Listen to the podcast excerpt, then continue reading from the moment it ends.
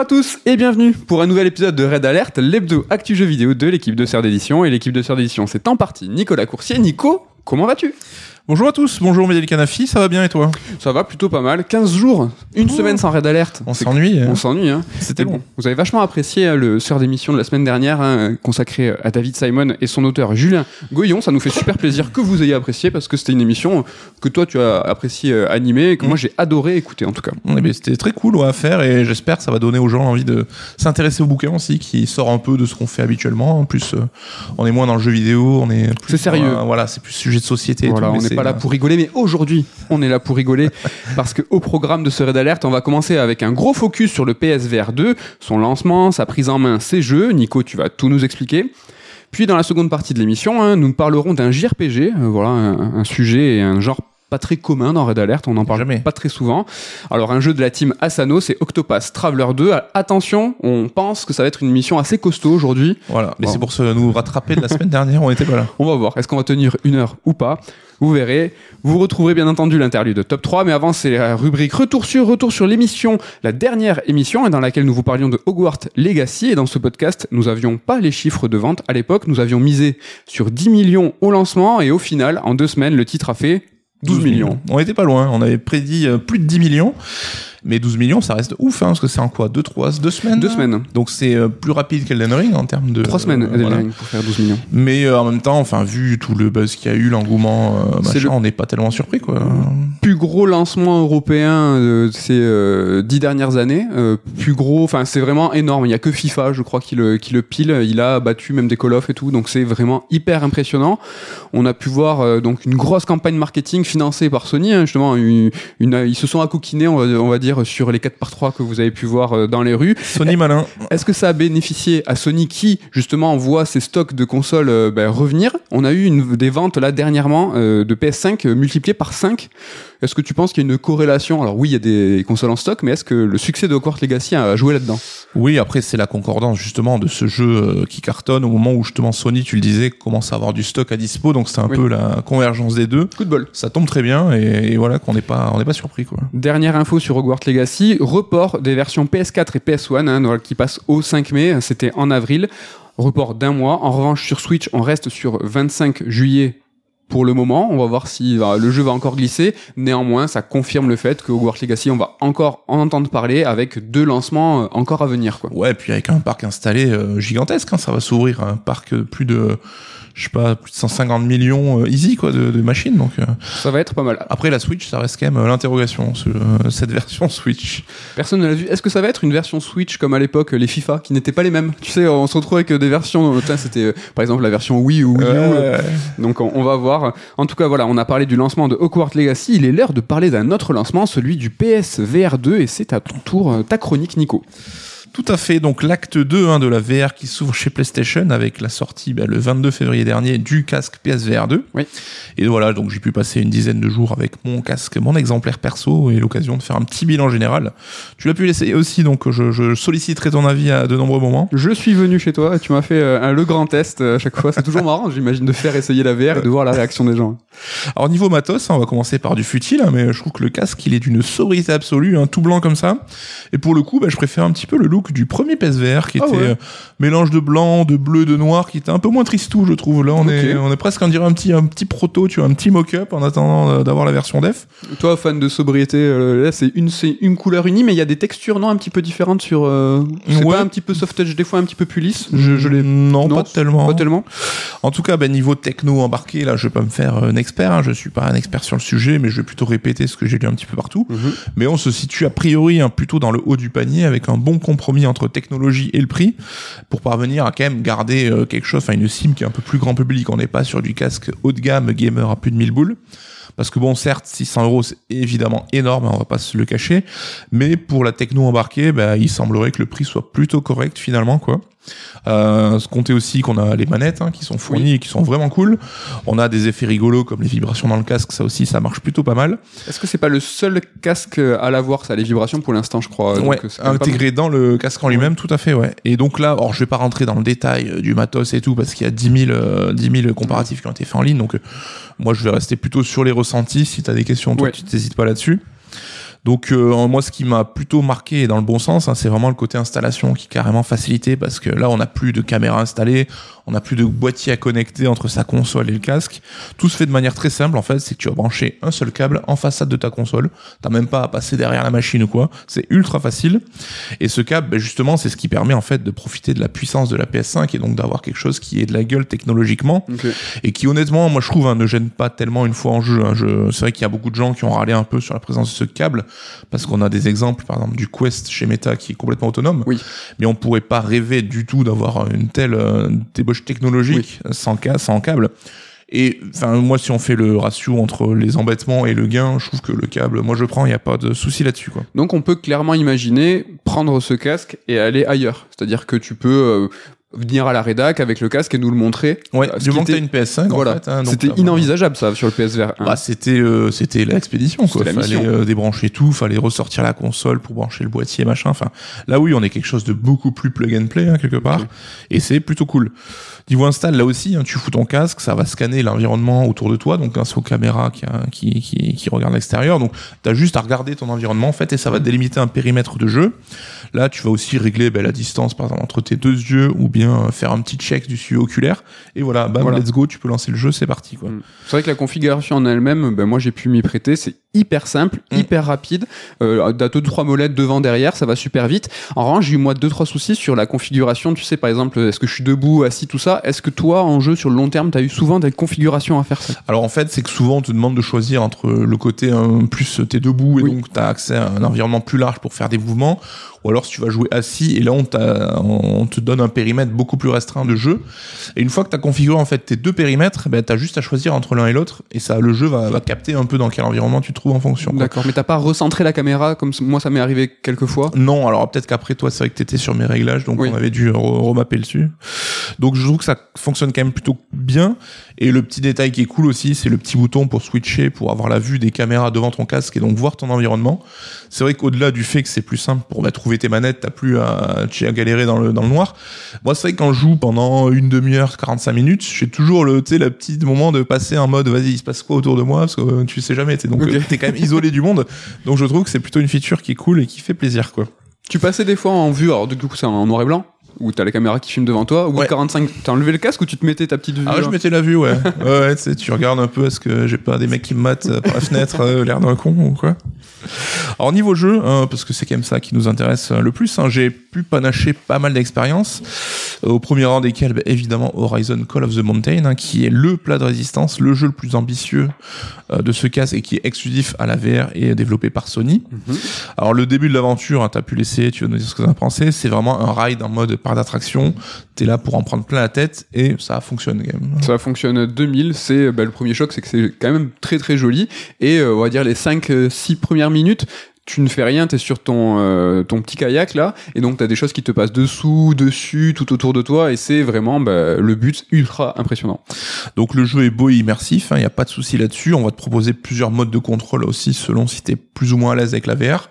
Moi, en jouant avec le mode le plus élaboré, on va dire, où Oui. tu dois bouger les bras pour avancer, je trouve que c'est plutôt rigolo, mais vu que ça émule un peu ce que tu ferais dans la vie, ben, ça, je trouve, moi, j'ai pas eu de cinétose du tout. Ouais. Donc c'est plutôt toi qui es sensible là-dessus aussi, j'ai l'impression que c'est plutôt bien passé, quoi. Ouais, moi je suis ultra sensible à ça, et même ça me m'empêche de jouer à la VR. Euh, là, ça s'est plutôt bien passé. Euh, J'ai essayé du Gran Turismo, ça s'est bien passé, deux trois jeux, mais euh, sur le Hori- l'Horizon, c'est celui qui semblerait être le plus euh, à même euh, à nous donner de la cinétose. Mm. J'ai eu un petit gerbouille, c'est-à-dire que j'ai dû faire une session de jeu en tout de une heure et au bout d'une heure, je commençais à sentir que ça tirait et tout ça, mais c'est parce qu'en fait, voilà, tu te déplaces pas toi, Mm. mais ton personnage, lui, vraiment va se mouvoir et va même euh, bah, grimper des, des falaises et tout ça, c'est marrant quand même. Ouais, puis t'as aussi le côté où le cerveau s'habitue quelque part. Au début, c'est vrai que pour la première fois, tu vas peut-être avoir un moment de recul un peu chelou, quoi, Oui. le temps qu'ils comprennent ce qui se passe. Et c'est vrai que moi, pour avoir passé du temps avec euh, le casque, hein, j'ai pas ressenti du tout de soucis là-dessus. Donc euh, après là, c'est spécifique à chacun, donc euh, c'est à vous de voir comment ça Il y se a de passe. l'amélioration, quel que soit votre niveau de résistance à la cinétose. en tout Mm. cas. En tout cas, bah, je l'ai dit, c'est beau, c'est immersif, donc on se balade vraiment dans les décors qu'on a appris à connaître dans la série Horizon. Donc on est avec notre arc et on, le gameplay va vraiment se scinder entre la grimpette et les combats. Euh, la grimpette c'est rigolo parce que tu suis un peu ta, ta, Très rigolo. ta voix euh, machin, mais c'est pas du tout technique. Il n'y a pas de question d'endurance ou quoi. C'est vraiment le côté où tu prends chaque prise, tu t'accroches et tu montes. C'est très très intéressant parce que ça montre à quel point en fait euh, les- la grimpette et le parcours dans les jeux vidéo c'est n'importe quoi parce que tu vois que les mecs à un bras ils se soulèvent et donc du coup quand on est vraiment dans une situation de, de mimétisme tu te rends compte que toi tu serais incapable de le faire de prendre à un bras de te mettre en mode au-dessus tu sais traction un bras au-dessus du de la falaise ça c'est quand même très très marrant moi je trouve Euh, niveau des combats, bah, c'est un peu plus euh, limité, on va dire. C'est-à-dire que tu vas faire face à un ennemi et tu vas te déplacer en fait autour de l'ennemi sur un cercle en fait. Donc Ah. t'as pas la gestion de tes mouvements de façon libre. C'est juste que tu vas pouvoir glisser à droite et à gauche pour esquiver et donc avec ton arc, il va falloir que tu lui tires dessus euh, pour pour l'abattre quoi. Donc finalement en fait c'est très très sympa ces deux composantes là, mais on fait le tour euh, assez rapidement. Euh, sur les 8 heures de l'aventure globale, hein, Ouais. j'avoue, moi je suis pas encore arrivé au bout, mais tu, tu alternes entre ces deux séquences-là. Et pour le coup, en fait, passer la découverte, c'est pas ultra passionnant. On va pas se le cacher. Et euh, c'est vrai qu'en VR, hein, tu fais rarement des sessions qui sont supérieures à une heure, donc un jeu de 8 heures déjà en VR, C'est quelque chose qui va te demander un petit peu d'investissement. Mais bon, c'est vrai que euh, là, sachant ce qui m'attend, euh, je cours pas pour euh, continuer mon aventure parce que tu sais que ça va se limiter à ces deux composantes-là. Ça aurait peut-être euh, voilà euh, mérité d'avoir un gameplay un petit peu plus poussé, mais bon, ça reste quand même une belle démonstration, même si c'est pas un jeu qui est passionnant plus que ça, quoi.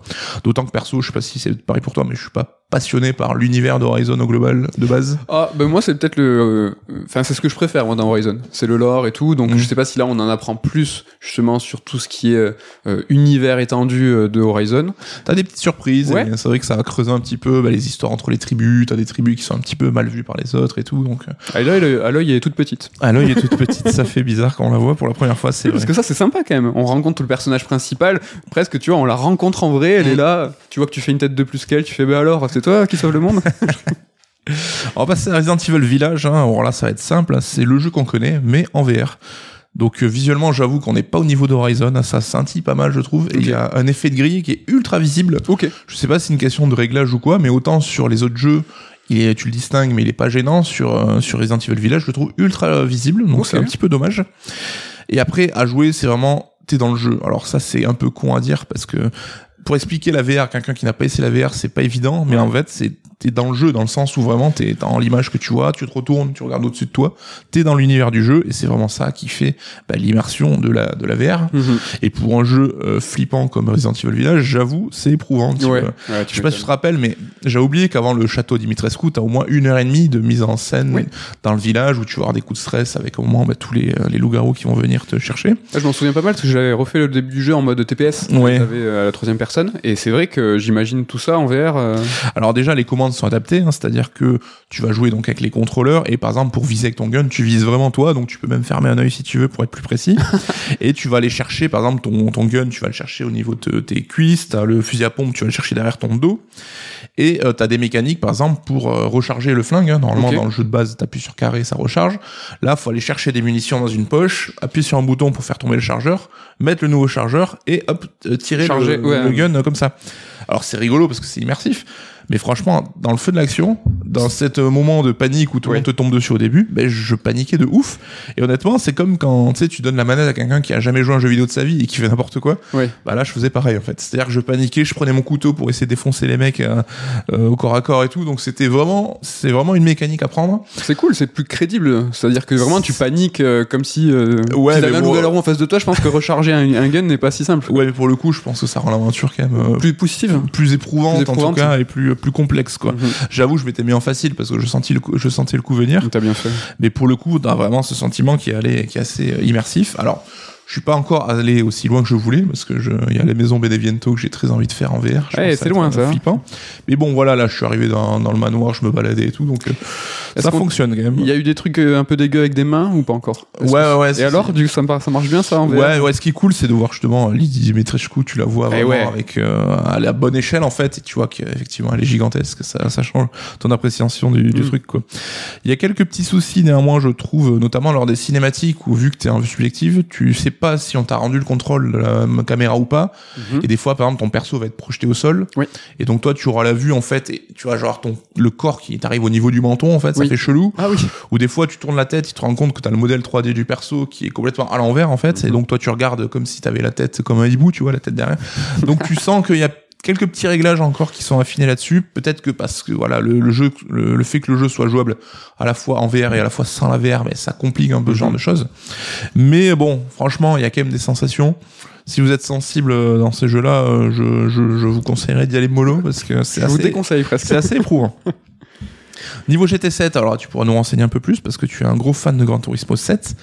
Bah moi j'ai pas grand chose à dire à part que c'est ultra immersif et que ça fonctionne grave quoi. Ouais. Alors moi j'ai trouvé ça une petite session de jeu très très convaincant. C'est vrai que la VR s'enclenche qu'une fois la course euh, en route. Donc euh, si vous lancez votre GT, euh, votre Gran Turismo et que tout vous voyez tous vos menus euh, et qu'il n'y a pas de VR, vous êtes face à un écran de cinéma et que vous avez l'impression que vous n'avez pas connecté la, la VR, euh, ne vous inquiétez pas, il faut vraiment que la course se lance.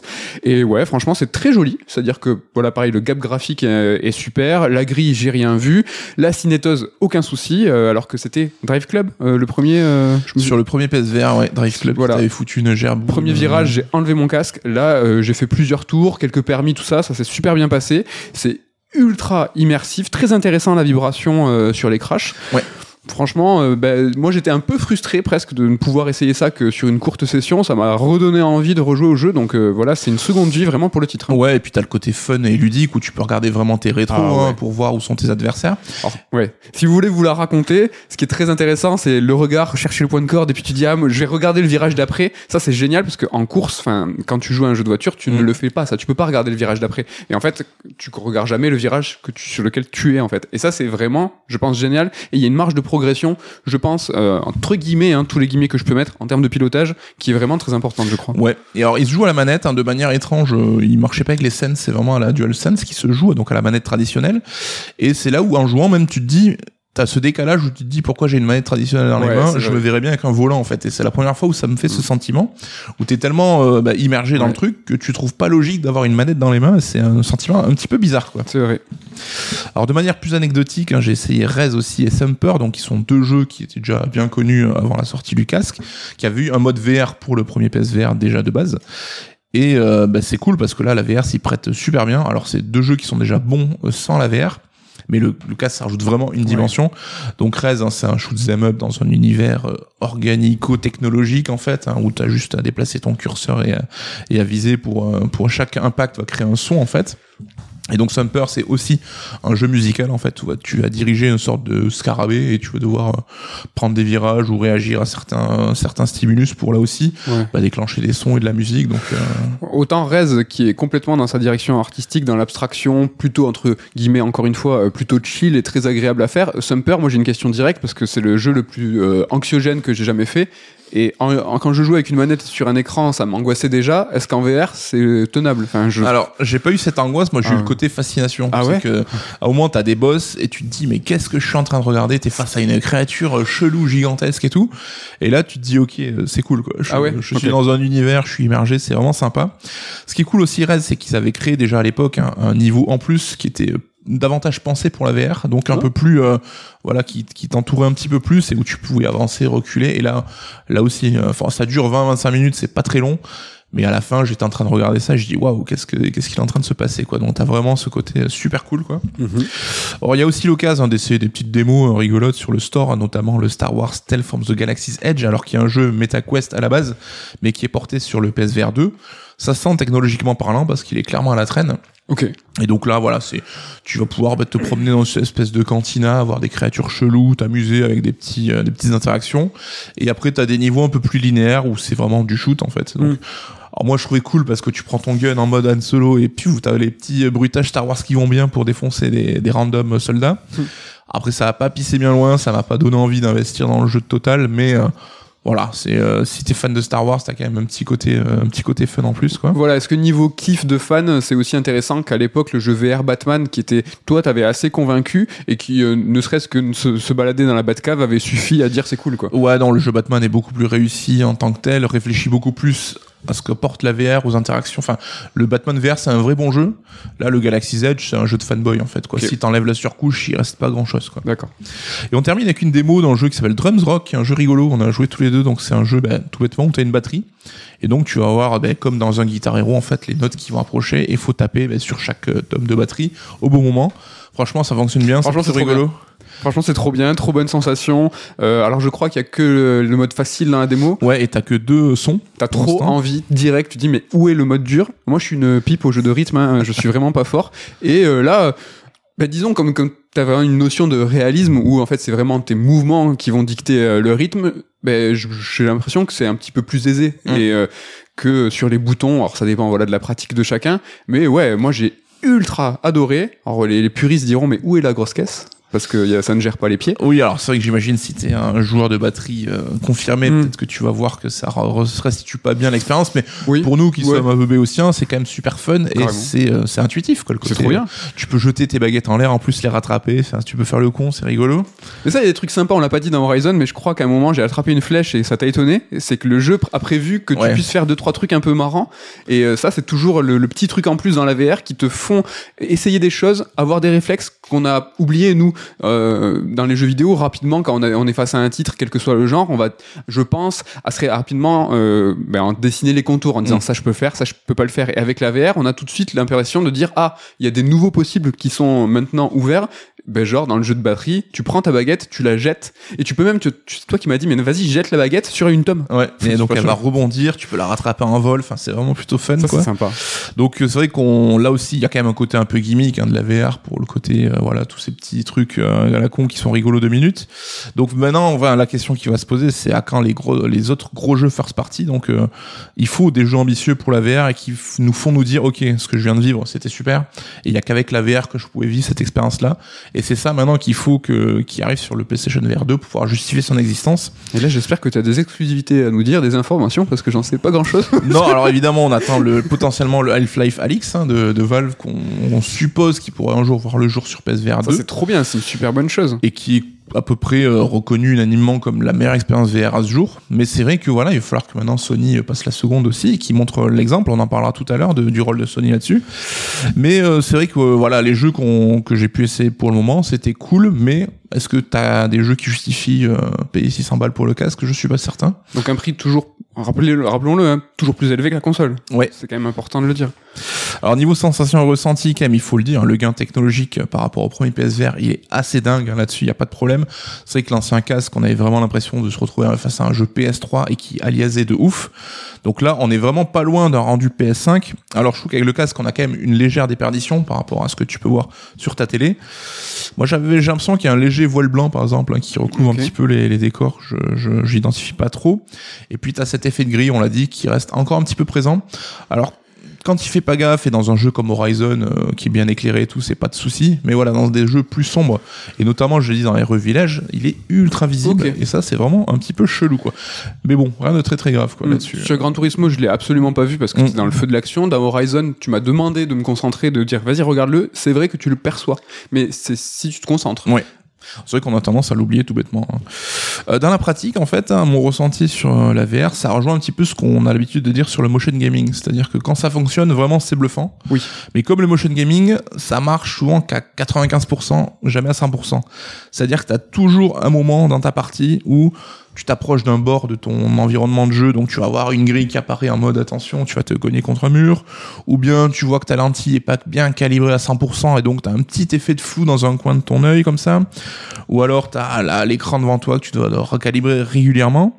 Ce qui fait qu'à chaque fois, t'as quand même toujours ce petit truc qui va venir te Ouais. dire, hey, t'es en train de jouer un jeu vidéo et tu vas te, voilà, t'es pas dans, on n'est pas encore à l'ère du matos 100% parfait où ça serait une paire de lunettes que tu poses sans encombrement sur tes yeux avec des gants. Enfin, on est quand même à une phase euh, bah, presque prototypale, j'ai envie de dire, même s'il y a eu des, des, des efforts de ouf et des progrès de ouf par rapport au premier casque. Mais euh, en plus, on est tous, tu vois, différents. La VR, ça implique de poser quand même quelque chose sur ton casque. Donc, euh, niveau bah, la forme du visage, euh, le- l'emplacement des yeux, là-dessus, on est tous, on a sous des morphologies différentes. Donc, bah, c'est moins facile, je trouve, de, de convenir à tout le monde, autrement qu'avec une manette, en fait, que tout le monde tient dans la main. Et puis j'en parlais, t'as ces mouvements que je trouve presque un peu absurdes où euh, pour recharger ton gun à R8, ça va te prendre 5 minutes et il faut faire plein d'activités différentes et tout. Alors que quand t'as une manette dans les mains, t'appuies sur carré. Alors c'est, on est bizarrement, on est matrixé à l'envers parce qu'une Oui. manette c'est tout sauf intuitif. Mais le fait est qu'on a tellement euh, bah, d'historique derrière, on a tellement été habitué à ça que pour nous c'est devenu la voie facile en fait. Oui. C'est Peut-être ce qui est recherché justement, ces complications. euh, quand tu dis voilà, il- c'est l'immersion justement, euh, chercher des, de longues euh, manipulations pour simplement recharger un, un, un, un pistolet, c'est peut-être ce qui est recherché, oui, in fine, je pense. Ouais, mais euh, est-ce que ton gameplay est adapté là-dessus aussi? Parce que tu vois, ton fusil à pompe, faut mettre une cartouche après l'autre aussi, ça peut être Ouais. un peu long et tout. Ah oui, c'est vrai. Et concernant, tu sais, c'est le petit truc, le décalage qui fait que ça te sort de ton expérience. Mm. Alors, je sais plus quel euh, penseur euh, des nouvelles technologies, euh, Steve Jobs ou euh, Bill Gates, qui a dit justement, c'est même pas euh, 90%, il dit c'est 99%. Le, la, le- le- la nouvelle technologie, euh, le matériel doit fonctionner. Et s'il y a 1% qui va dysfonctionner, c'est presque un échec quasi total. Mm. C'est que c'est le truc qui fait que ça va, ça va se, ça- ton expérience va être ruinée. Est-ce que le fait que Apple va venir avec un, un casque, peut-être on parlera tout à l'heure, hors de prix, peut- rassurer dans le sens où on va peut-être connaître si on a 3000 euros un, un casque qui est à 100% efficient.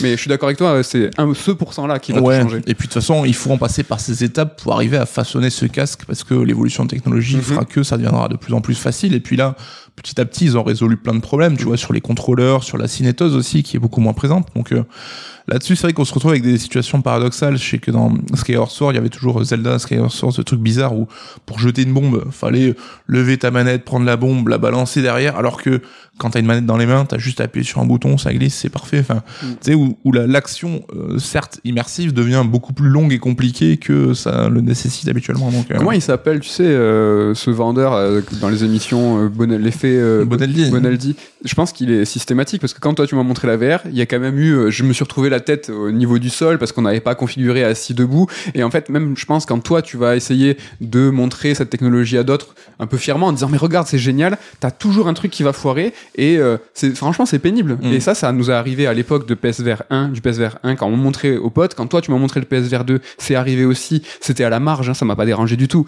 Mais t'as toujours ce truc de, eh, ça, ça coince, ça frotte un peu, peu de friction. Ouais. Et par exemple, moi, je sais que toi, par exemple, t'es très sensible là-dessus, ou le motion gaming ou la VR.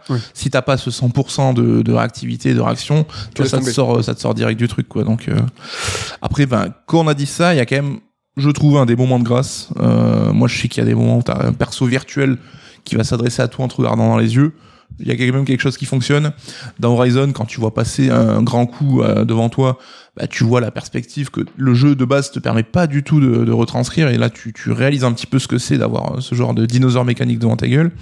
Donc, quand ça fonctionne, la VR, ça réussit quand même à procurer des sensations inédites. hein, et je trouve qu'ils valent le coup d'être expérimentés. c'est clair. Au moins, tu vois, on aime, on n'aime pas, mais au moins essayer pour voir ce que ça donne.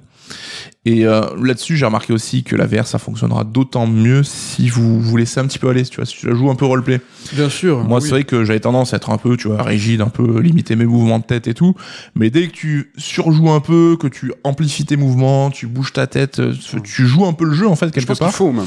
bah ça va fonctionner beaucoup plus et tu penses même que c'est, euh, tu vois même que c'est pensé pour ça parce que ça réagira beaucoup mieux, les contrôles seront aussi beaucoup plus précis et tout, de manière bizarre. Donc euh, faut faut y aller, faut faut se le donner en fait. C'est vraiment une expérience, comme on dit. Ah, moi, je suis à 100% d'accord. Il faut aller dans le, dans le sens de l'aventure. Et, et j'ai toujours cet exemple en tête. Quand tu joues à Red Dead 2, si tu fais n'importe quoi et que tu es pas un petit peu roleplay, c'est sûr que tu vas à l'encontre de l'expérience qui est voulue. La VR, c'est pareil. Si tu te dis, bah non, euh, je vais rester euh, tout raide et euh, je vais essayer de regarder euh, ce qui va pas et tout.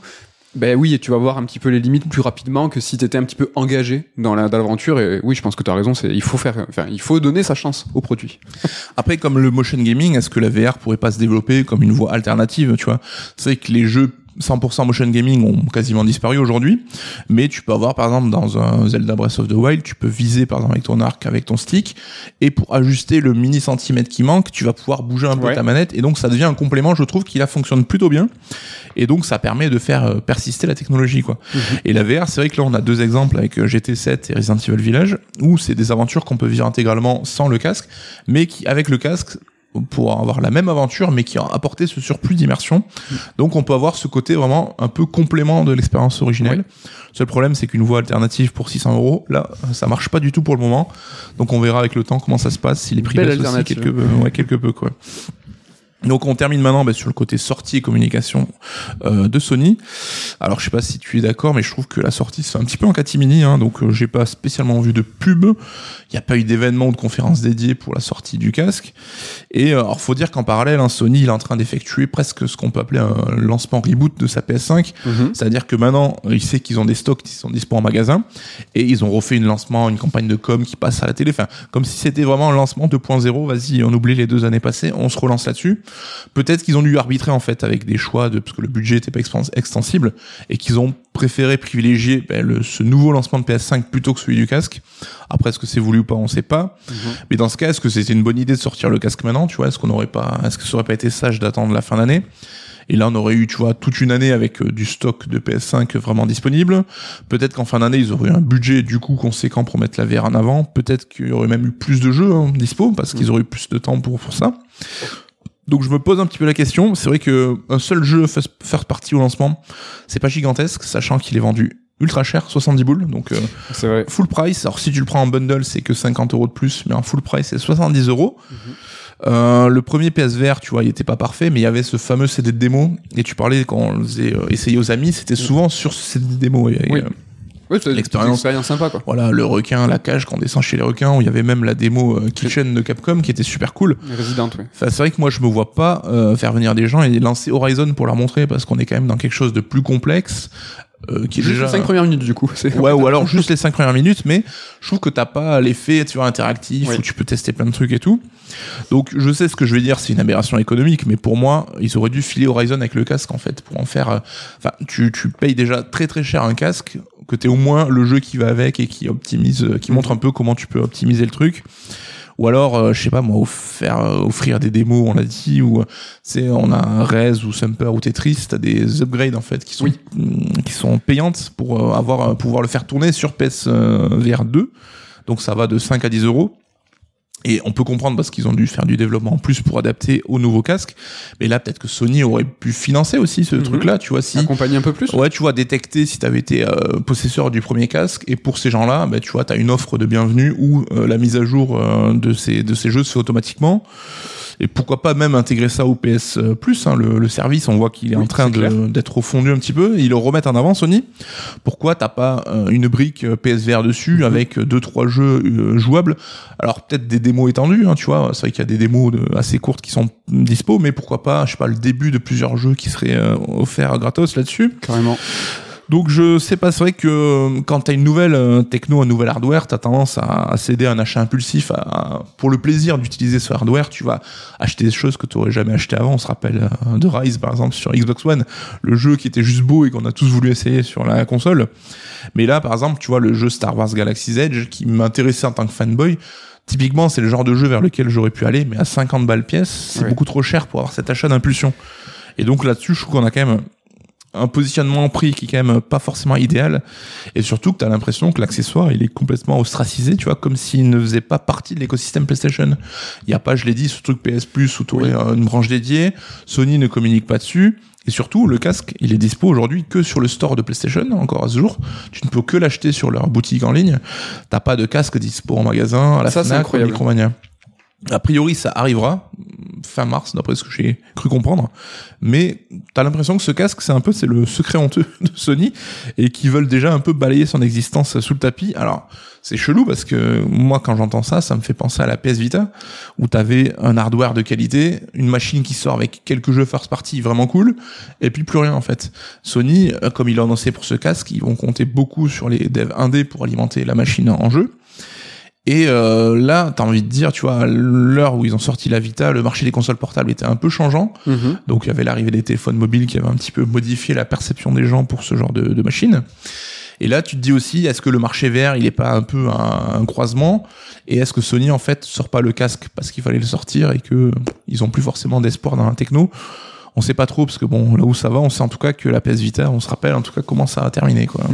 Franchement, moi je me pose plein de questions. J'ai absolument, comme toi, pas trop de réponses, mais ça me fait penser au lancement moi de, du Steam Deck, euh, donc rien à voir avec la VR, mais sur un lancement qui est pas en catimini, mais fait uniquement sur le site propriétaire. Euh, Est-ce qu'il n'y a pas des contraintes en ce moment, vu la conjoncture, des contraintes logistiques qui font que tout a explosé niveau prix et de rassembler tout euh, au niveau des commandes sur un seul point? Enfin, C'est c'est marrant parce qu'on parle de Valve, on parle de Sony qui ont des, des, des contraintes. Euh, logistique équivalente à CERD. Donc Mm. nous, on est une toute petite, on est une petite société, une TPE même, et on a nous ce genre de problème. C'est-à-dire qu'on va se dire, ok, on va aux États-Unis, on va en France. En ce moment, avec tout ça, ça coûte cher, les bateaux et tout a explosé euh, des prix x 10, hein, et c'est pas un prix au pif, tout, la- la- tout a augmenté.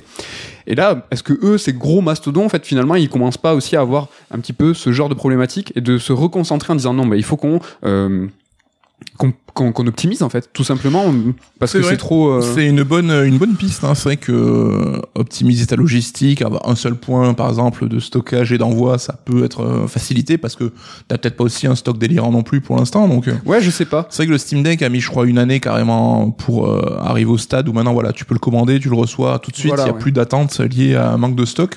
C'est vrai fois, que ça peut être ça, mais du coup, est-ce que c'était le bon moment pour le lancer Ouais, aussi Tu vois, c'est ce que je disais. Peut-être que ouais, comme tu dis, ils avaient trop engagé au niveau développement. Euh, et au niveau fabrication, c'est-à-dire que les usines avaient commencé à faire tourner, à fabriquer les PSVR. Il fallait les vendre parce que de toute façon, là encore une fois, on, on est sur du très prosaïque. Mais le stockage de ces PSVR peut-être coûterait plus cher que s'ils avaient été stockés encore 9 mois. Ouais. Je sais pas. Mais des fois, là, les, les, les, les, les réponses à ce genre de problématiques, elles sont toutes bêtes. Quand on, on râle tous, quand on a une, une édition collector qui coûte 150 euros et dedans t'as une statuette, une carte et tout, et on n'a pas le jeu physique, c'est tout simplement pour des raisons logistiques. hein. C'est-à-dire que tous ces produits sont faits euh, souvent euh, en Chine, on va dire. Le fait de rassembler le jeu qui n'est pas lui produit là-bas et ses produits annexes pour rassembler dans un grand collector, le fait de rassembler ces deux produits coûterait plus cher presque même que le produit. Donc, ben, les constructeurs, les éditeurs vous proposent ces éditions collector avec le jeu sous forme de code, tout simplement, parce que sinon ça serait pas rentable. Ouais. Mais c'est vrai que là, on est dans une phase PSVR 2 de lancement qui est presque paradoxale dans le sens où si t'es un peu grand public, t'en entendras pas parler parce qu'il n'y a pas eu de communication, il n'y a pas de pub à la C'est télé. vrai, ouais. Le prix, c'est un facteur qui est déjà ultra limitant. On rappelle 650 euros si tu veux Horizon avec le casque. Euh, tu peux le choper que sur le, le store PlayStation, donc tu le Laisse verras pas en te baladant dans Oui. la rue. Donc on voit que là, c'est vraiment dédié aux early adopters, comme souvent les férus de technologie et tout. Mais si dans un an Sony te dit, ben on a vendu qu'un million de casques, on arrête, tu pourras leur dire, mais est-ce que vous avez vraiment donné sa chance au produit, tu vois quelque Est-ce qu'ils ont plus euh, qu'un million de casques? Tu vois, est-ce que peut-être ils en ont pas assez pour justement faire un, un lancement en grande pompe et qu'ils veulent, euh, on va- dire, faire un truc en plusieurs vagues? Ouais, un sort d'un soft launch un, Un petit peu. launch. Après, il y avait des rumeurs comme quoi ils avaient des grandes ambitions pour le Ouais. lancement et qu'ils avaient réduit euh, leur, euh, leurs objectifs. Parce que le- je réfléchis à haute voix, mais le Steam Deck c'était le cas. C'était qu'ils avaient, ils pouvaient pas Ouais. euh, pro- produire suffisamment pour que tout le monde soit servi. Donc du coup, ils ont fait un truc euh, très très resserré pour qu'au moins les gens qui commandent puissent l'avoir à plus ou moins long terme. Est-ce que là Sony avait le matos? Je sais pas. Là pour le coup, c'est vrai qu'on sait pas du tout. hein. Ouais, en tout cas, bah, cette année sera déterminante et voir justement est-ce que Sony sera là pour appuyer son casque sur l'année avec euh, bah, justement des nouveaux jeux, des événements Mm. de communication, ou est-ce qu'ils vont laisser un peu ça filer en disant, Mm.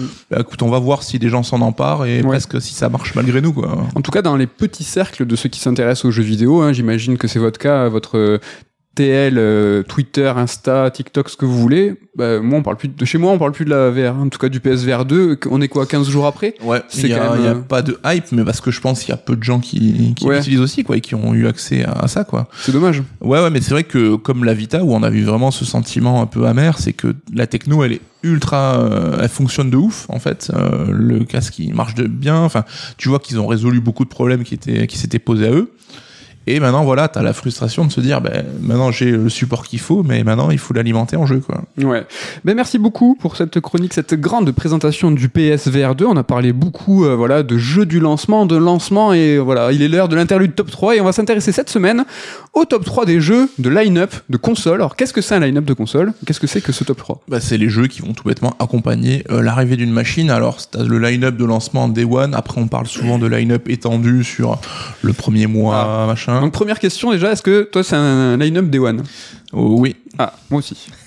Et est-ce que ton top 3, c'est tes jeux préférés de lancement, c'est-à-dire que des lancements que tu as vécu, c'est-à-dire des consoles que tu as eu, des... Oui. ou alors c'est tu te dis euh, non, euh, j'ai pris tous les line-up et c'est les meilleurs jeux des line-up. C'est les meilleurs jeux des line-up que j'ai pu expérimenter Ah, moi en fait. bah pareil. modo, quoi. Donc par exemple, il y a pas Street Fighter 2 parce qu'en France, a été sur euh, Ouais. sur Super NES. Et je pense que c'est gros jeu de line-up Street Fighter 2 quand même. Bon, je l'ai pas mis non plus, mais c'était un peu pour voir comment tu avais articulé tout ça. Mais vas-y, let's go pour ton top 3. Alors mon top 3, c'est un jeu de line-up mais qui est fourni en bundle, qui était fourni en bundle chez nous, c'est Wii Sport, donc avec la Wii. Ah, ah oui, pas mal. Alors pourquoi Wii Sport? Bah Parce que euh, alors, un bon jeu de lancement, ça devient pas forcément, c'est pas forcément la, la norme, mais ça déjà ça satellise une console et ça lui donne de l'intérêt. Mais un bon jeu de lancement qui va même venir expliquer le concept de la machine, c'est encore plus rare et Wii Sport était parfait pour ça. ouais, carrément. Alors Wii Sport, c'est pas forcément le plus grand jeu. Déjà, le Resort était beaucoup mieux et beaucoup plus fun. Mais je me rappelle qu'on avait déballé nos Wii et qu'on a commencé à jouer ensemble à Wii, à Wii Tennis. bah tu sais, ok, j'ai compris. Là, oui, je sais ce que c'est. Je vois direct l'effet waouh qu'elle a. Donc pour moi, c'est un, c'est, c'est le truc parfait, quoi. Pas grand jeu, mais jeu à succès quand même. Ouais. il a quand même. euh, il a Et j'aurais une petite mention là-dessus. C'est un peu dans le même genre. C'était Tetris. Ah, ok. Et Tetris, alors lui qui est pas sorti au line-up euh, japonais, je crois, mais chez nous oui. Et là aussi, enfin le jeu qui, qui rencontre, euh, qui converge parfaitement avec l'intérêt de la machine, quoi. Donc le jeu que tu peux jouer, amener partout avec toi, faire une partie vite fait. Et euh, on a vu le succès aussi qu'il a connu derrière. Je trouve que Wii Sport et Tetris, c'est deux jeux euh, assez cultes pour des Ouais. line-up. Ouais, J'en profite pour une petite mention hein, déjà. Euh, moi, je suis entièrement d'accord avec toi. Pour moi, les jeux de lancement, c'est important qu'ils démontrent en fait qu'est-ce que euh, la machine a dans le euh, dans, le- dans le cœur, dans le sous Dans le le, bide. dans le bide. Pourquoi je, pourquoi je dis le cœur Je sais pas. Qu'est-ce qu'elle- c'était romantique. Qu'est-ce qu'elle a dans le bide Tu vois? Qu'est-ce que et la Wii Alors j'ai une petite mention moi pour euh, Red Steel. Alors qui est pas vraiment le meilleur jeu, mais c'est avec Wii Sport l'un des rares euh, wow effects où je me suis dit ah ouais c'est pour en fait le la Wii le motion gaming c'est ça Mm. et il était euh, assez intéressant avec ce côté gun euh, katana alors il est pas resté dans l'histoire hein, et sa Ouais. suite tout le monde l'a oublié Oui, mais c'est vrai qu'on avait bien kiffé Red Steel. mais voilà euh, dans le côté euh, donc c'était une mention hein, j'ai même pas donné mon top 3 et je triche déjà non mon top 3 moi c'est SSX sur PS2 alors pas grand jeu non plus hein, bon qui a quand même lancé euh, lancé cette série mais sur PS2 rappelez-vous il y avait quand même pas grand chose hein. C'est c'est souvent le cas des line-up moins mais que l'on puisse dire. il y avait vraiment pas grand chose et la PS2 il y a pas eu grand chose pendant longtemps et SSX je me souviens euh, bah, chez notre pote euh, Steph euh, ben voilà SSX c'est l'un des rares jeux qu'on a vraiment poncé poncé poncé et il m'a donné goût euh, vraiment au jeu de snow. Alors j'avais un peu digué du coup le border hein, surtout le 2 mais ce SSX il était quand même très joli. Mm. donc euh, pour la PS2 les effets spéciaux et tout le graphisme était sympa mais j'en ai j'ai une grande nostalgie nostalgie pour ce jeu qui était pas exceptionnel. Oui, parce que j'allais dire, est-ce qu'on n'y a pas joué plus par euh, défaut que par. euh, bon, après, c'est vrai qu'il était quand même cool. c'est possible j'en ai des bons souvenirs voilà ton top 2 Alors, mon top 2, c'est vraiment le choc technologique, c'est Ridge Racer. PS1 PS1. Aïe aïe aïe, c'est mon top 2 aussi, voilà. Convergence. Incroyable. Parce que vraiment, euh, on venait de la Super Nintendo, euh, on n'était pas encore nous les technophiles euh, que nous sommes parce qu'on était tout petits, donc on n'avait pas forcément non plus la thune pour investir.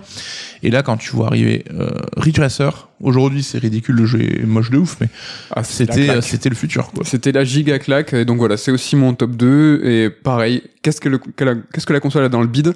La musique de ouf, tu te dis ça y est, je suis sur CD, euh, la 3D, la vue subjective, donc il y avait qu'un seul circuit hein, à l'époque, Ouais, donc en mode court et mode long, donc euh, mm. franchement le jeu tu l'éclatais en une après-midi, T'imagines aujourd'hui un jeu qui sort avec un circuit un circuit. Mais c'était ouf, et bon voilà, tous les deux on en a des, euh, des bêtes de souvenirs. Ouais, c'est marrant qu'on ait choisi tous les deux Ridge Racer. Ouais. Après, c'est vrai que je suis beaucoup allé. Bon, j'en dis pas plus, on sait jamais. Ah, là, mais, mais écoute, j'ai donné mon top 2 aussi. Quel est ton top 1 Eh ben, top 1, sans surprise, et comment Ah. pouvait-il en être autrement? Super Mario 64.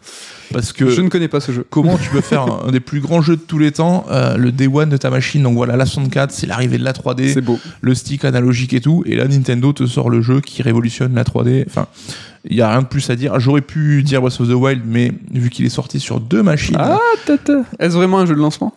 Mais euh, voilà, Mario 64 et une mention parce que c'est vraiment un petit peu la même chose, c'est Super. Mario Bros sur NES Oui. parce que c'était un peu le même genre de choc qu'on a eu que Super Mario 64 mais avec la 2D. Voilà, le jeu, on se rappelle tous de ce premier niveau qui est un concentré de, de level design. Mm. Donc euh, voilà, Mario 64. pas, pas étonnant. Un jeu 64, un jeu Mario. On te reconnaît bien là. Mon top 1, alors euh, là pour le coup, je pense que va peut-être t'étonner, c'est Luigi's Mansion, le lancement Ah. de la GameCube.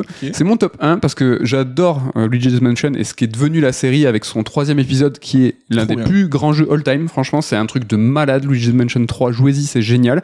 Et le premier, pareil, qu'est-ce que la console a dans le bide? La GameCube, là, nous a montré un jeu qui était à la base, Luigi's Mansion, euh, une démo technique, qui est devenu un jeu par la suite. Donc certes, il était un petit peu court, ils ont fait, ils ont fait une démo étendue, on va dire. Mais euh, voilà, hein, on avait un personnage qui était très rond, là où avant, Mario 64 et tout, on était plus dans les angles. Mm. Des éclairages de malade. Toujours pareil, ils ont vraiment montré la GameCube, qu'est-ce qu'elle avait. La dernière console qui était pour Nintendo, la course à la, à la techno, quoi. Ouais. Et euh, moi j'en ai un super souvenir et ce qu'elle a engendré était génial. Donc Luigi's Mansion qu'on a fait en une nuit pendant Ouais. une, une soirée. C'est vrai, mais euh, c'est marrant parce que moi j'avais pas assez de thunes donc j'avais acheté le Rock Squadron en line-up de la Ah. console qui était aussi exceptionnel. Mais là pareil graphisme euh, de ouf. De ouf, mais bon, qui était peut-être moins adapté, c'est vrai, par exemple à la manette ou à la techno de l'époque. Mais euh, ouais, Ah, franchement, c'était très stylé. J'avais noté une mention sur Resogun sur PS4 où euh, moi je faisais voilà un jeu Housemark qui était stylé et qui était pas, du coup pas du tout, tu vois, la course à la techno, mais qui va qui utilisait le micro de, de la manette, qui utilisait plein de trucs et euh, c'était un petit jeu que j'ai ultra poncé alors que t'étais sur PS4, tu dis est-ce que j'ai vraiment pas autre chose à faire que jouer à ça et en fait euh, si tu jouais à un petit jeu de, de vaisseau. Donc voilà, mais c'était sympa les line-up quand même. Ouais, mais j'ai hésité parce que je voulais parler de la Dreamcast aussi, qui a été un choc là aussi, pareil. Mais c'est vrai qu'au lancement, tu vois, il y aurait eu sous le calibre au lancement, je te l'aurais dit en numéro presque 1 direct parce que c'était euh, la, la tannée de ouf. Après, il y avait Virtua Fighter 3 au lancement, mais qui était moins impressionnant quand même. Donc, Ouais. euh, Moi j'ai Sega Rally sur la Saturn qui était vraiment euh, ultra impressionnant. Je Mm. crois qu'il était au line-up. Mais les line-up, ce qui est intéressant aussi de voir, c'est que si tu regardes, si tu vas dans le temps, dans le passé, les line-up étaient très très resserrés, très ramassés. C'était 3, 4 jeux max. Et plus le temps avance, plus en fait hein, les joueurs et nous sommes exigeants. On veut au line-up euh, des jeux de tous les genres euh, pour convenir à tous les publics, ce qui n'était pas du tout le cas à l'époque. Ouais, mais avant, il y avait peut-être trois jeux, mais est-ce qu'ils étaient pas meilleurs finalement? Je sais pas. Mais vraiment, vrai que les line-ups, tu prends à partir, ben, peut-être comme tu disais, de la PS2, il y a certainement PS2, beaucoup moins de jeux marquants. Ouais, mais il y en avait euh, encore pas. Il y en avait. un- Il commençait à avoir des multiplateformes sur PS2. Ouais. Mais après, dès que tu commences à regarder 360, euh, à partir de 360, on est sur des line-up à 12-15 jeux. Et là, euh, il faut de tout pour tout le monde. Et oui, il y a peut-être moins. T'as parlé de Rise, hein, quand même. hein. Attention. hein. J'ai trop envie de le lancer. Je me dis, il était tellement beau ce jeu. Est-ce qu'aujourd'hui, il tient encore là Ouais, je sais pas. Ça, Comme ça se tente. Ça me fait penser à The Order, qui n'était pas un jeu de lancement, mais ces jeux-là qui sont un peu, on va dire, entre guillemets, limités, mais qui étaient plutôt stylés. N'hésitez pas à nous donner, voilà, votre top 3 des jeux de line-up. N'hésitez pas à nous donner des idées de top 3. hein. On en a noté, vous en avez donné quand même pas mal, là. On a noté 2 3 très, très, très sympas. C'est terminé pour cette interlude de top 3. Il est l'heure de passer à Octopath Traveler 2 et de vous parler euh, de JRPG. Mais avant de vous parler de JRPG, je vais vous parler de bouquins et d'éditions. Euh, On aime bien les bouquins ici. On se refait pas. Alors, un livre, c'est un texte, mais c'est aussi une couverture. Un livre, c'est plein de choses. Dans un livre, la forme du texte est importante, mais la forme du livre l'est tout autant. Quand même, nous, euh, chez Serd, on travaille le fond et la forme. Alors pourquoi je vous parle de ça hein Parce que Octopath Traveler 2 est un livre, et j'irai même plus loin, hein, parce que je suis un ouf, c'est un recueil de nouvelles. Alors voilà, j'ai commencé ma chronique par la conclusion, hein, pour vous étonner un petit peu, hein, vous surprendre, hein, fait on fait tout le temps la même chose. Ça marque, je te crame tes conclusions. Moi, je suis sûr que tu peux pas. Et du coup, sachant ça, on va pouvoir dérouler ensemble tranquillement cette petite analogie. On va parler du fond et de la forme du jeu, et on verra que le contenu et le contenant de ce jeu renvoient à une autre forme de récit, c'est la nouvelle, et sa forme physique, le livre. Alors, partant de ce postulat, hein, le livre est un jeu et inversement, la première question qu'on va se poser, c'est si le RPG était un livre, quel genre de livre serait-il? Alors, si je dis, quand je dis RPG, s'il est question de CRPG, donc de computer RPG, Là, je comparerais un livre à la collection, un livre dont vous êtes le héros. Collection de Gallimard hein, qui va se fêter ses 40 ans en mai 2023. T'as vu comme je suis précis? Je, On se demande pourquoi. T'as l'air euh, au, au taquet sur le sujet. Est-ce qu'en mai, on va vous en dire plus, nous? Je ne sais pas. Donc voilà, je comparais le CRPG à ces bouquins, un livre dont vous êtes le héros, parce que dans ce genre de livre, mais aussi dans un CRPG, on incarne un héros dans un monde de fantasy ou de science-fiction, et l'aventure est rythmée par nos choix. Si quand je dis RPG, il est question de JRPG cette fois, bah ici la comparaison serait un petit peu plus diffuse, car je vous parlerai de la forme littéraire du roman dans son ensemble.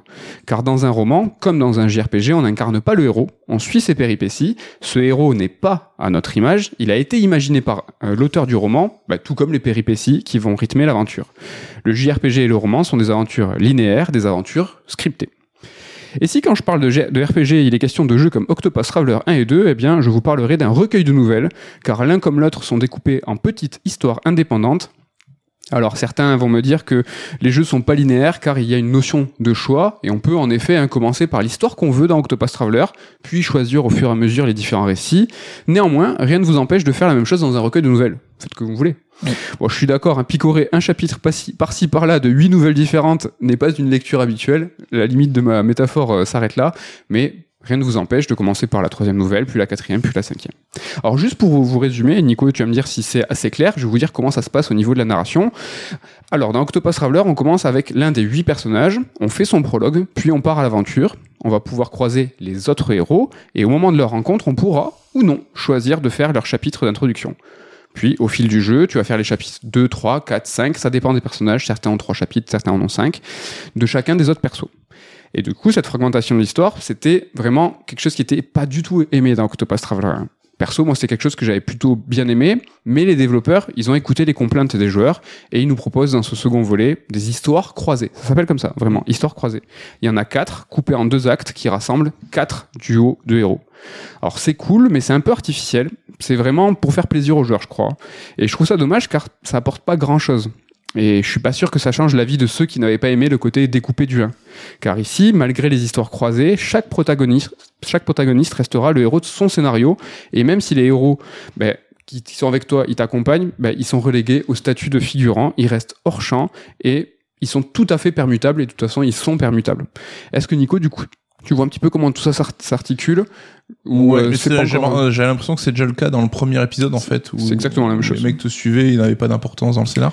C'est pareil. Mais euh, comment ça se débloque? Est-ce que c'est un chapitre en plus des, des, chapitres de chaque perso? Les croisés? Ouais. Ouais, ouais. En fait, c'est des euh, trucs précis avec des duos précis et il faut que c'est à un moment donné, une fois que tu as débloqué suffisamment de chapitres des deux. Ok.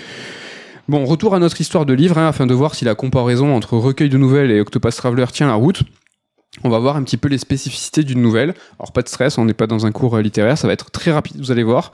Par rapport à un roman, une nouvelle, c'est court. Oui, ça c'est un argument, hein, je suis pas prof de français. Une histoire d'Octopus Traveler 1, c'est court aussi, on va dire 5-6 heures, hein, tous les chapitres d'un seul personnage. C'est court si la comparaison est faite avec le scénario d'un JRPG classique. Autre point, et il n'y en aura que deux, vous inquiétez pas, une nouvelle possède souvent une intrigue simple, mais elle possède toujours une fin étonnante. Une nouvelle est là, en fait, pour nous choquer. Et dans Octopus Traveler, c'est la même chose. Les enjeux sont très simples à comprendre, mais il y a toujours un twist dans le destin des personnages qu'on suit. Néanmoins, contrairement à un livre, les jeux Octopus Traveler possèdent des combats sauf dans les livres dont vous êtes le héros. Mais normalement, dans un bouquin, rarement vous allez vous arrêter pour fighter. Et coup de chance, ces combats s'avèrent assez raccord avec la définition qu'on vient de voir de la forme du nouvel. Ils sont percutants, ils vont droit au but. Les animations, elles sont super punchy. Et si Octopus Traveler 1 proposait des combats un petit peu longs, hein, et donc pas du tout en raccord avec ce que je raconte, je trouve que ça va beaucoup mieux dans le 2. Hormis les boss, hein, qui sont des sacs à PV, ça, ça, pas, ça bouge pas. Mais c'est la seule différence. Le système de combat d'Octopus Traveler 1 et 2, ils sont très solides, très riches, toujours articulés autour des failles des ennemis et au cumul des attaques, donc un peu comme Bravely Default. Mais au global, il est en tout point similaire à celui du premier. et on verra plus tard qu'en fait, cette continuité entre les deux jeux, elle est tout à fait volontaire. Et si je devais être précis, en ajout dans Octopus Traveler 1, tu as euh, le choix des classes. Tu peux avoir deux classes par personnage et tu as une sorte de super super attaque qui va te mettre dans une zone, une, une phase 2 où euh, tu vas taper plus fort, des nouvelles attaques vont être, apportées, ce qui va pouvoir encore plus te faire éclater les personnages et faire que euh, les combats soient un petit peu plus courts. Mm. Alors, on a rapidement vu ce qu'était une nouvelle. Donc, si on reprend notre métaphore du livre, ici, on va s'intéresser, euh, on s'est intéressé là à la forme du texte. Là, maintenant, on va parler du fond, mais toujours du texte. En gros, qu'est-ce que le texte nous raconte? Et dans Octopus Traveler 2, comme le premier, vous allez voir, c'est souvent la même chose, 1 et 2. En fait, Octopus Traveler 2, c'est un jeu choral. Le jeu il nous propose de suivre le destin de huit personnages. Le jeu nous invite à suivre huit chemins, huit voies de huit voyageurs. Hein. Tout est dans le, titre Octopus Traveler, hein. huit voies de voyageurs. Le premier truc que je, me suis demandé, c'est pourquoi 8 Alors, je pense que ça peut s'expliquer de différentes manières. Le chiffre 8, c'est un chiffre pair. C'est un chiffre équilibré donc. Et même visuellement, hein, quand tu le regardes, sa forme est composée de deux formes identiques. Et donc utiliser le 8 va forcément favoriser la bonne balance du jeu. Et c'est le cas. Le jeu, il est très très bien équilibré. Le 8, c'est aussi le symbole de l'infini quand tu le bascules à l'horizontale. Utiliser ce symbole peut signifier que le jeu va ne pas avoir de fin, qu'il n'est pas bordé, qu'il n'a pas de début et qu'il n'a pas de conclusion. Ce qui est vrai, on suit dans Octopus Traveler 2 des tranches de vie. On accompagne des personnages qui ont déjà un passé et qui auront un futur après notre passage. Octopus Traveler, dans son principe même, hein, propose des bribes d'histoire. Et contrairement à ce qu'on pourrait penser, cet aspect fragmenté de la narration va justement souligner l'absolu de chaque scénario. Toutes ces tranches de vie, une fois rassemblées, sont une sorte de condensé de l'humanité. Et c'est ultra ambitieux, hein, car Octopus Traveler veut en réalité tout nous raconter. Et c'est justement parce que l'histoire du jeu ne suit pas une trame qui est précise, pour au contraire être parcellaire, qu'elle se veut plus universelle. En effet, comment résumer ce qu'est euh, l'humain qu'en le fragmentant? On est tous différents de par nos caractères, nos objectifs de vie, notre passé. Et donc, Octopus Traveler va illustrer cette diversité. Nico, Nico, je vais avoir besoin de toi là. J'ai pas vu la série Sense8, mais déjà, il y a un 8. Et je crois que ça parle euh, d'un condensé de vie, de tranches de vie, de 8 personnages qui sont connectés même si dans Octopus Traveler ils sont plus ou moins connectés, on va dire. Est-ce que ce que je te raconte fait un peu résonance avec euh, Sense8 Ouais, ouais, bah sur le côté euh, découvrir euh, la psyché humaine à travers plusieurs personnages, c'est clair. Hein, chacun là, c'est Vraiment, ils vivent dans des endroits différents, ils ont des origines sociales différentes, donc c'était vraiment le délire. Après, Sunset poussait vraiment justement à ce côté synergie en fait. Ouais. Tous vont avoir euh, le, le délire, c'est qu'ils ont euh, un peu comme s'ils avaient un ressenti commun en fait. Et donc quand l'un d'eux vit une expérience particulière qui va générer des émotions, et souvent ça va infuser chez les autres derrière aussi. Donc euh, t'as quand même beaucoup plus peut-être de connexion et de liens entre les persos que dans, dans le jeu quoi. Ouais, c'est vrai que les connexions là sont un peu plus euh, diffuses, on Mm. va dire. Alors vous commencez à le comprendre, Octopus Traveler tente de dresser un portrait global de l'humain en peignant des portraits précis de personnages. Et donc ce qui importe, c'est plus les thématiques générales que le scénario en lui-même. Sense8 aussi, il y, y a de grands thèmes, je crois, mais c'est à travers des, des persos très précis, mais il y a quand même de grandes thématiques. euh, même, euh, Ouais, bah après ils ont développé un fil rouge, mais qui a eu un peu de mal à justement, à cause de l'annulation derrière. Donc euh, c'est vrai que la saison 1 c'était plus la découverte des personnages plutôt que d'avoir une intrigue bien précise quoi. Dans Octopus, on parle plus de grandes thématiques que de. On va s'intéresser pas vraiment euh, à ce que ce que les personnages font chaque, chacun. Et pour le et comme pour le titre, le jeu il est très transparent. En fait, il met en scène des voyageurs qui décident tous de partir pour des raisons différentes. Alors, qu'est-ce que ça veut dire pour nous joueurs hein? Ça nous questionne sur le but de chacun des héros. On se demande quels sont leurs objectifs. Qu'est-ce qui va les pousser à tout abandonner pour partir? Est-ce que c'est le besoin d'aventure pour prouver leur valeur? Est-ce la nécessité de l'aventure parce qu'en fait ils ont rien d'autre et qu'ils ont tout perdu? Ben, c'est un petit peu l'un et c'est un petit peu l'autre. D'ailleurs, hein, le ton du jeu, il est pas mièvre ou naïf, hein, comme un JRPG, on va dire plus ou moins classique. Ici, c'est assez sérieux, assez premier degré. Le monde, il est fantastique, mais pas les histoires hein, qui, nous, qui nous sont contées.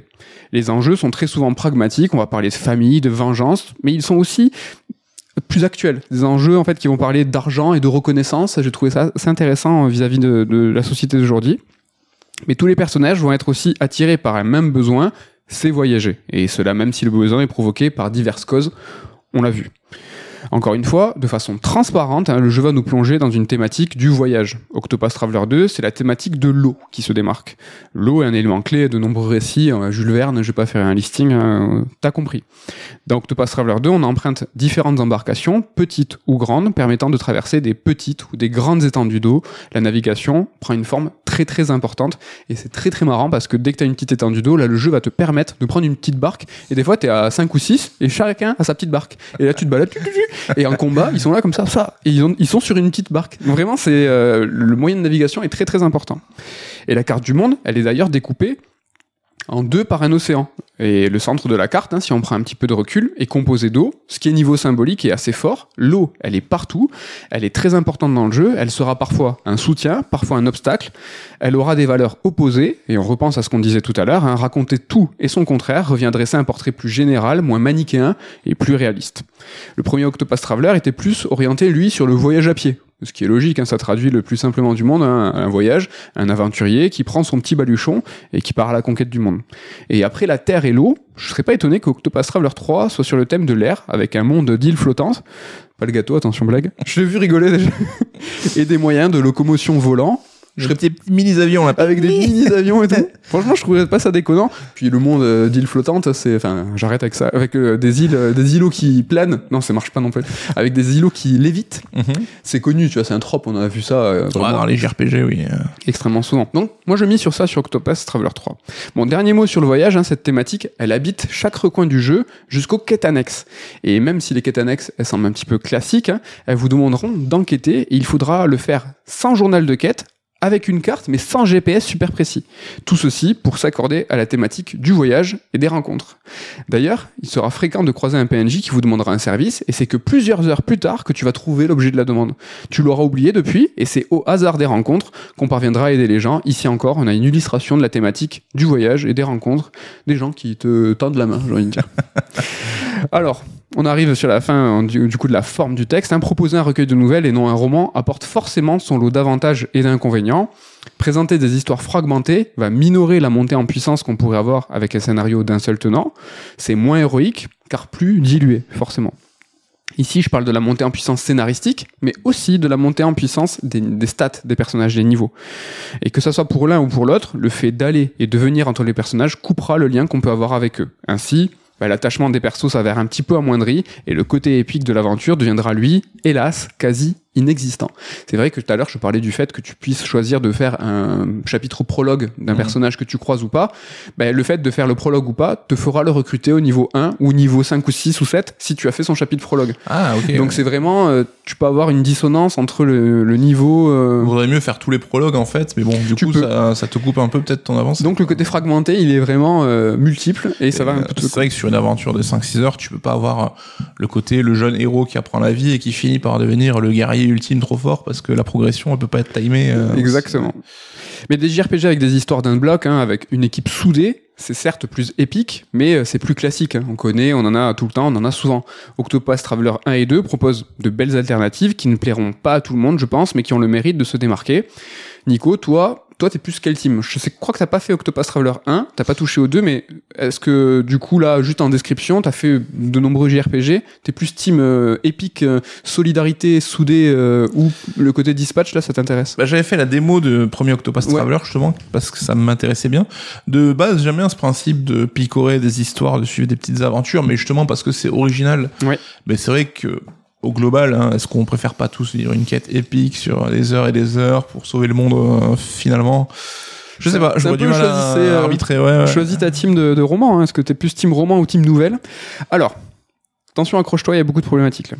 La problématique qui entoure le néo-rétro, tu vois, évoquer un souvenir et non ce qu'était le jeu réellement. La complexité de concilier la nostalgie et les exigences d'un jeu vidéo contemporain. La difficulté de surprendre les joueurs, de déjouer leur attente. Tout ça, on en a déjà parlé dans Red Alert, donc on oublie, on zappe. Je vous conseille les, euh, je vous conseille hein, le euh, podcast génial. Non, on a parlé de Bravely Default 2, de Chain Cause et Sifu. C'est une chronique dans laquelle on parlait voilà du néo-rétro justement. Mm. Mais pour évoquer la forme du jeu, donc là, rappelez-vous mon intro, le fond, la forme, tout ça, on va devoir remonter un tout petit peu dans le temps quand l'annonce du remake de Live Live est tombée. Un autre jeu qui a la forme d'un recueil de nouvelles, celui-là c'est le Red Alert 78, si jamais vous avez envie d'en savoir plus. Et au moment, de, au moment de cette annonce, franchement, moi j'ai pas compris, et je pense que j'étais pas le seul, on s'est tous demandé pourquoi faire un remake de ce jeu. Un jeu peu connu, qui n'est sorti qu'au Japon, à la narration étrange, avec huit personnages. Alors, je veux bien que la recherche de conservation du patrimoine soit louable, mais elle est loin d'être très recherchée par les éditeurs. hein. On s'est donc tous demandé si Square Enix avait fait ça au pif, s'ils avaient mis des noms de jeux dans un chapeau pour ensuite en tirer un au hasard. On s'est tous dit pourquoi Live Live et pas euh, Vagrant Story ou Chrono Trigger. Nico, je crois qu'on même euh, ça a été enregistré, on s'est posé la question, on s'est dit mais qu'est-ce qui, pourquoi tu vois Ouais, ouais, ouais. Je pense qu'on cite même euh, Vagrant Story et Vagrant Chrono Trigger comme exemple. Alors, il faut savoir que Live Live a été en partie financé par Nintendo, mais je me demande s'il n'a pas fait l'objet d'un deal plus global avec Square Enix. Un deal qui a arrangé Square Enix. Ou si tout simplement Square Enix n'a pas forcé pour réimposer le remake de ce jeu, car d'un, il a été fait avec un moteur propriétaire de Square Enix, et de deux, Live Live était un moyen de remettre en avant ce format recueil de nouvelles.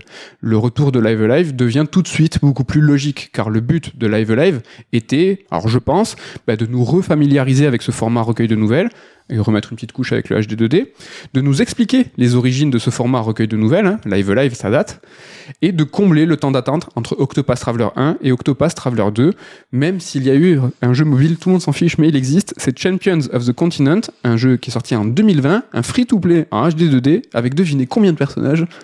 8. Exact.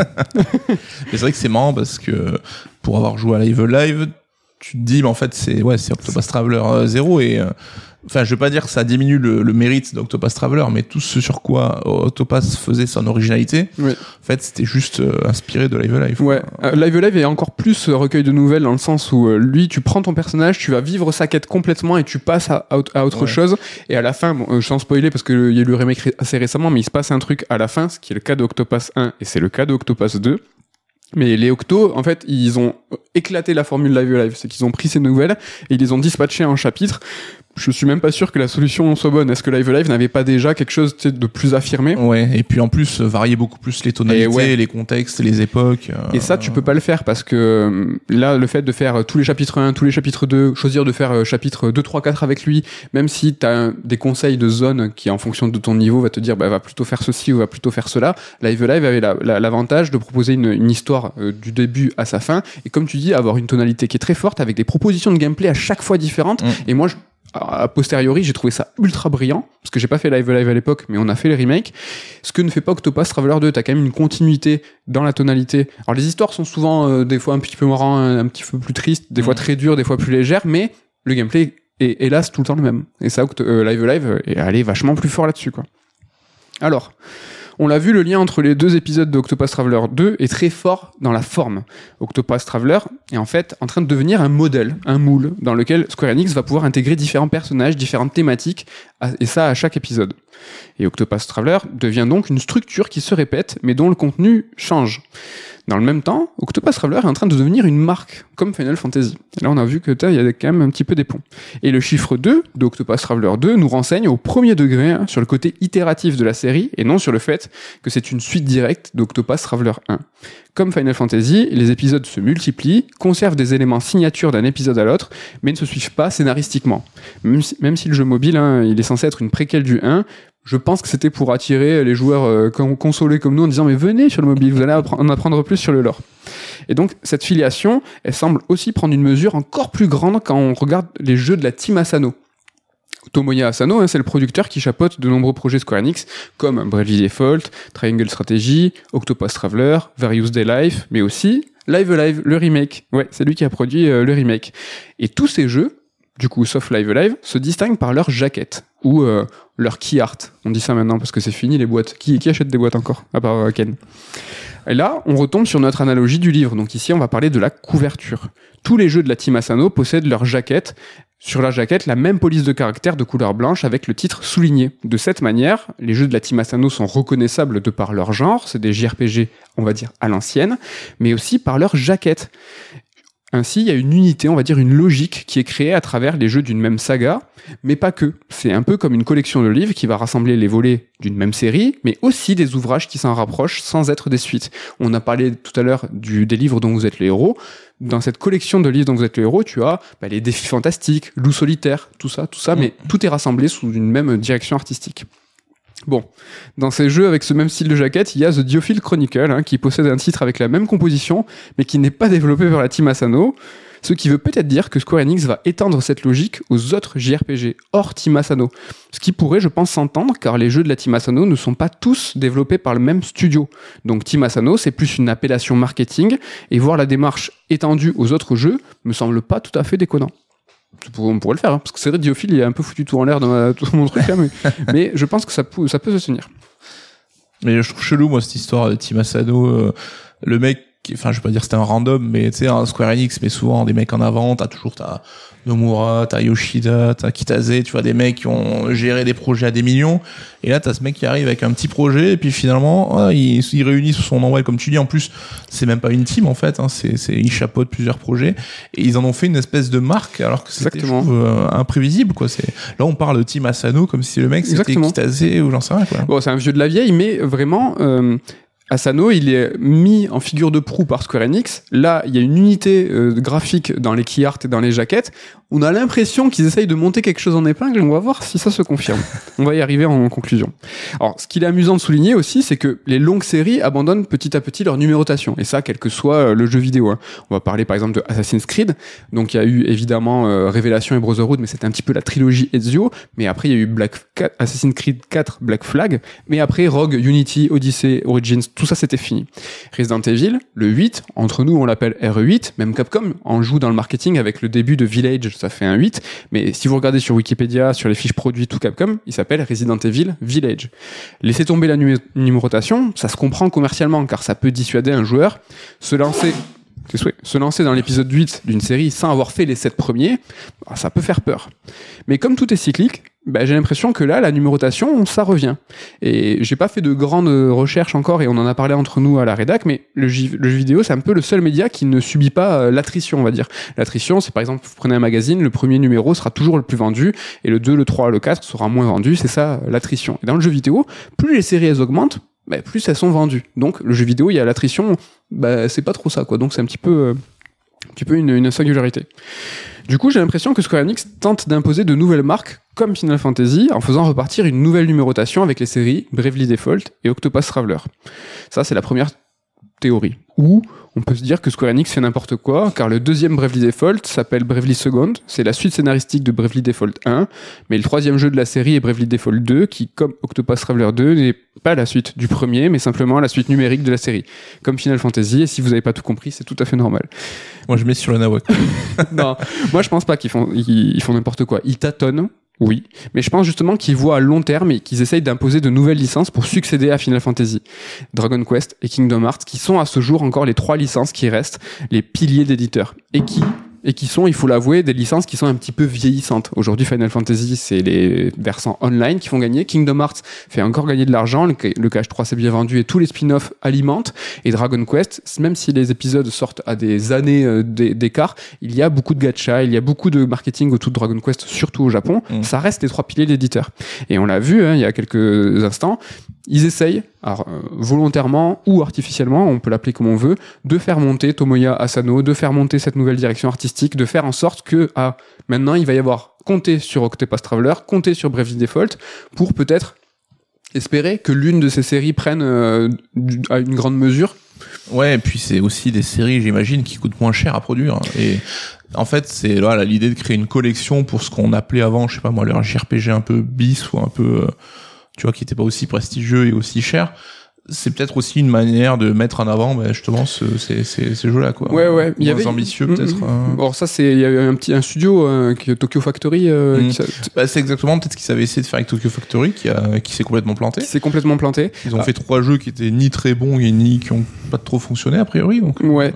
Et là, en fait, euh, si on regarde un petit peu la politique de Square Enix, surtout l'année dernière, ils sont en train de, de, de marteler des JRPG de partout à moindre mesure et en, en fait de, de faire du volume sans euh, pousser en marketing. C'est-à-dire qu'ils poussent même pas les jeux chacun euh, les uns après les autres au niveau euh, du market. Alors évidemment, tu peux pas bah, commercialement pousser la pub sur chaque titre, mais quand tu fais du volume, la technique, c'est de se dire, bah, si je fais du volume, l'un de ces jeux, le hasard fera qu'il y en a un qui va exploser. Mhm. Et je pense qu'ils misent plus sur Bravely Default 2 et Octopath Traveler 2 de par toute cette chronologie, tout, cette, enfin, tout, cette, tout ce système. De toute façon, Square Enix, ils vont pas, ils sont pas au top. hein. Là, il y a une nouvelle présidence hein, qui a été euh, décidée, qui donc euh, Matsuda, c'est fini, et maintenant le nouveau s'appelle Kiryu. C'est très facile à retenir. hein, pensez à Yakuza.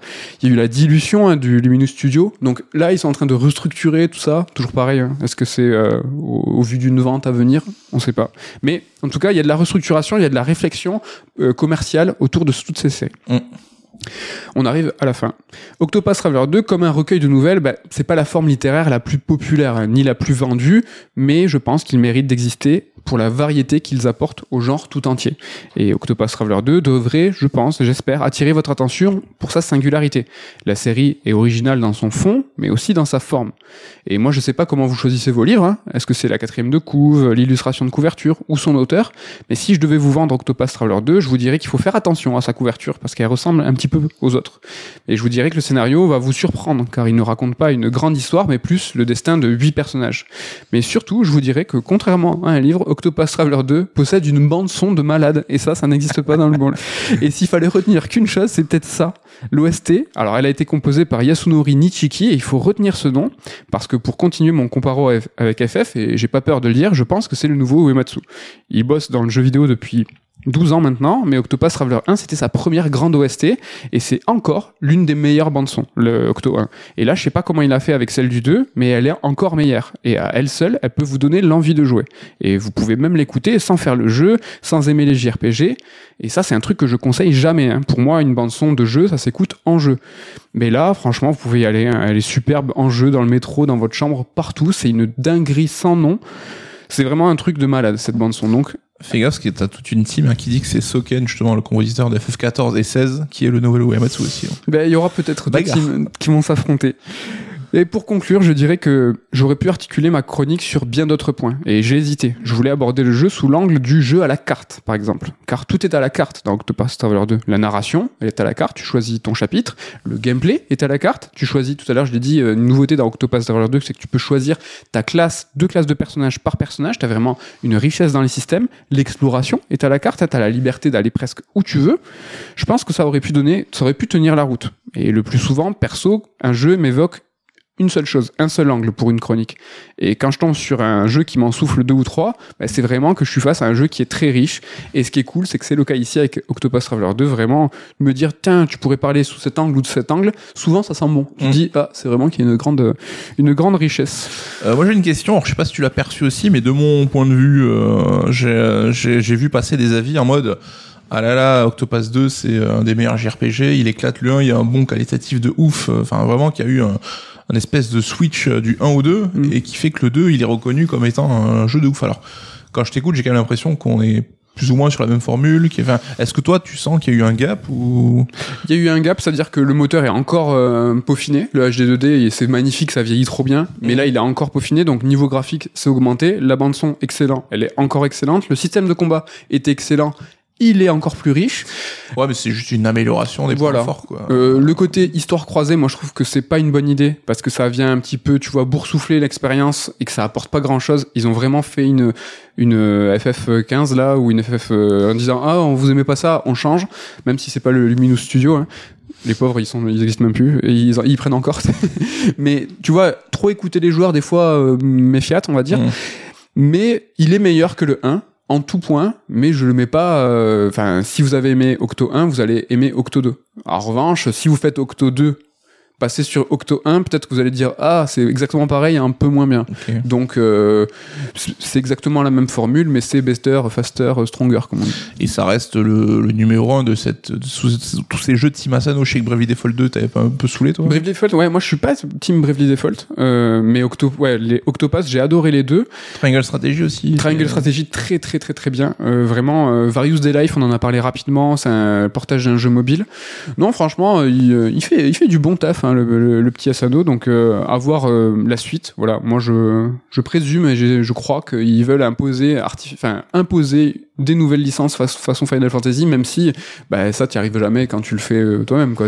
Tu- Ouais. C'est le public qui va qui doit choisir. Et, Et- puis il y a ce moteur HD 2D qui va même être décliné pour euh, le remake Dragon Quest 3 et tout. Enfin, c'est vraiment là on voit que ça devient aussi une part importante de leur de leur prod quoi. Celui-là, je l'attends de ouf, Dragon Quest 3. Vraiment, le HD 2D, c'est un truc de ma boule. Puis on veut tous euh, FF6 et Chrono Trigger en HD 2D, je pense. Moi je prends, hein. écoute, moi je suis pour, euh, moi je suis pro remake et pro euh, remaster, donc euh, allez-y, vous me ferez plaisir. Voilà pour Octopath Traveler 2. euh, N'hésitez pas à nous dire bah, ce que vous avez pensé de, de ce JRPG, euh, du PSVR, de nous Mhm. dire un petit peu tous vos retours. Merci encore pour tous vos retours, c'est vraiment cool et stylé. On vous voit mettre des pouces, des coms et des notes sur les applications de podcast. Merci encore, merci de vous abonner, ça fait super plaisir. On fait la bise à Ken, à Damien et à Ludo. Et tu vois, je suis passé, j'ai déroulé le tunnel à la fin pour arriver directement sur qu'est-ce qu'on va vous raconter la semaine prochaine. Et je te le dis direct, on n'a pas le droit de dire qu'on y joue, mais on y joue. D'accord. Mais euh, sinon, j'ai des idées de chroniques euh, variées. plus ouais, ouais. Ah, je pensais qu'on allait faire une doublette, tu vois, tellement. Ah ouais C'est- strong quand même. Je sais, ben, on va voir. On va voir. coup. En tout cas, on en parlera. Mais vous- ni vous ni nous, nous le, nous le savons. Ouais, bon, je pense que finir comme ça, c'est quand même très très stylé. On vous remercie. Et là, on vous dit, on vous dit à la semaine prochaine, pas de 15 jours, hein, vous inquiétez. Je crois que ça va arriver dans 3 semaines. Je crois que ça saute. Mais on vous prévoit des trucs. La centième de Red Alert qui arrive bientôt. La FAQ des 8 ans de CERD. Pas mal d'événements autour des, des 8 ans de CERD. Voilà, il va se passer plein de trucs. On vous remercie encore. Et on vous dit à la semaine prochaine. Bye, bye.